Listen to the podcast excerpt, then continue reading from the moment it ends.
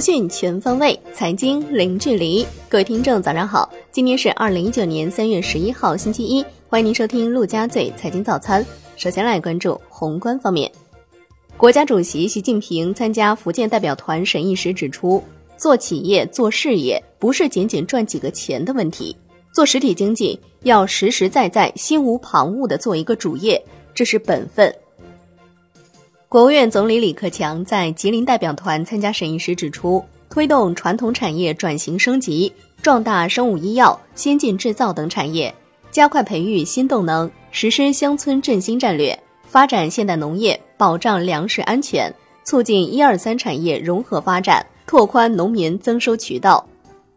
中国二月 M 二同比增长百分之八，预期及前值均为百分之八点四。人民币贷款增加八千八百五十八亿元，同比多增四百六十五亿元，预期是九千五百亿元，前值三万两千三百亿元。二月末社会融资规模存量是二百零五点六八万亿元，同比增长百分之十点一。前两个月社会融资规模增量累计是五点三一万亿元，比上年同期多一点零五万亿元。央行行长易纲表示，社融持续下滑态势得到初步遏制。中国稳健的货币政策的内涵未变，要体现逆周期的调节，同时货币调节在总量上要松紧适度，下调存款准备金率还有一定空间，但比起前几年空间小很多。一定要把货币信贷数据拉长时间看，一个时点上不能看一个数，而是要关注加权平均，更全面分析货币信贷数据，要综合今年前三个月的数据。任泽平点评二月金融数据表示。一季度 M 二和社融增速触底回升，政策底二零一八年三季度，市场底二零一九年一季度，经济底二零一九年年中将先后出现。中国增速换挡，步入经济 L 型触底期。上周央行连续五个交易日暂停逆回购操作，实际净回笼资金三千二百四十五亿元。三月十六号将有三千二百七十亿元 MLF 到期。来关注国内股市，深交所公告，鉴于 ST 康德新、ST 东海洋等样本股被实施风险警示，今天将对深圳成指、深证一百、中小板指等指数样本股进行临时调整。今日起，MSCI 将从中国全股指数当中剔除大族激光，同时对美的集团的权重系数进行调整。本周沪深两市限售股上市数量共计三十八点二八亿股。以上周五的收盘价计算，市值约在三百三十五点六六亿元，环比有所增加，但仍然处在年内周解禁的低位水平。本周共有四只新股发行申购，分别是三月十二号的每日互动、十三号的青农商行和新诺威、十四号的永冠新材。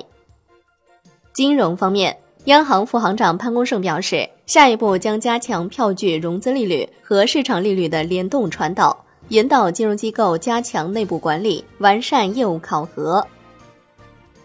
央行副行长范一飞表示，央行已在北京、上海等十个省市启动金融科技应用试点，加快出台金融科技发展规划，持续健全金融科技监管体系。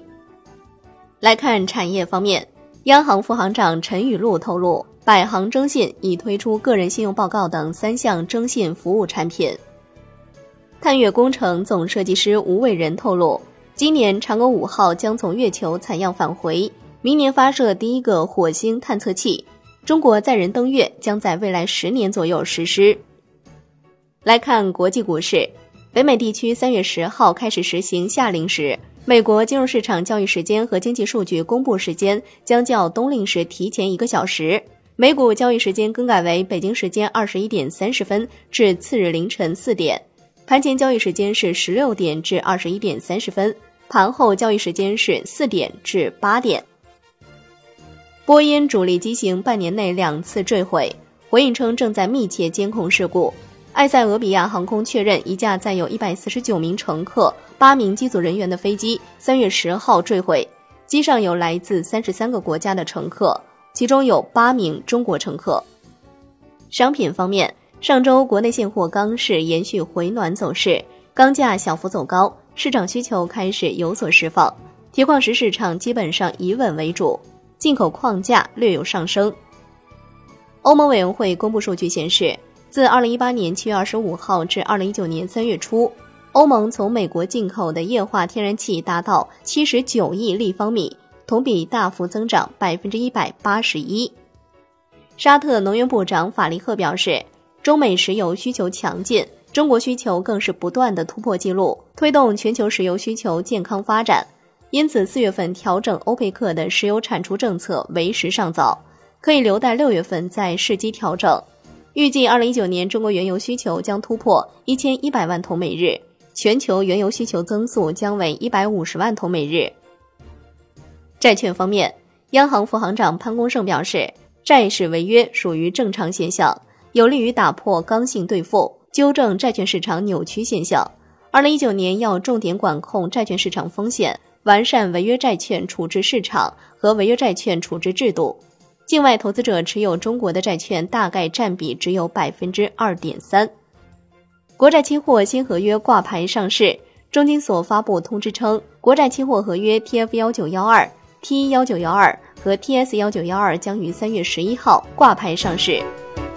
好的，以上就是今天陆家嘴财经早餐的全部内容，感谢您的收听，我是夏天，下期再见喽。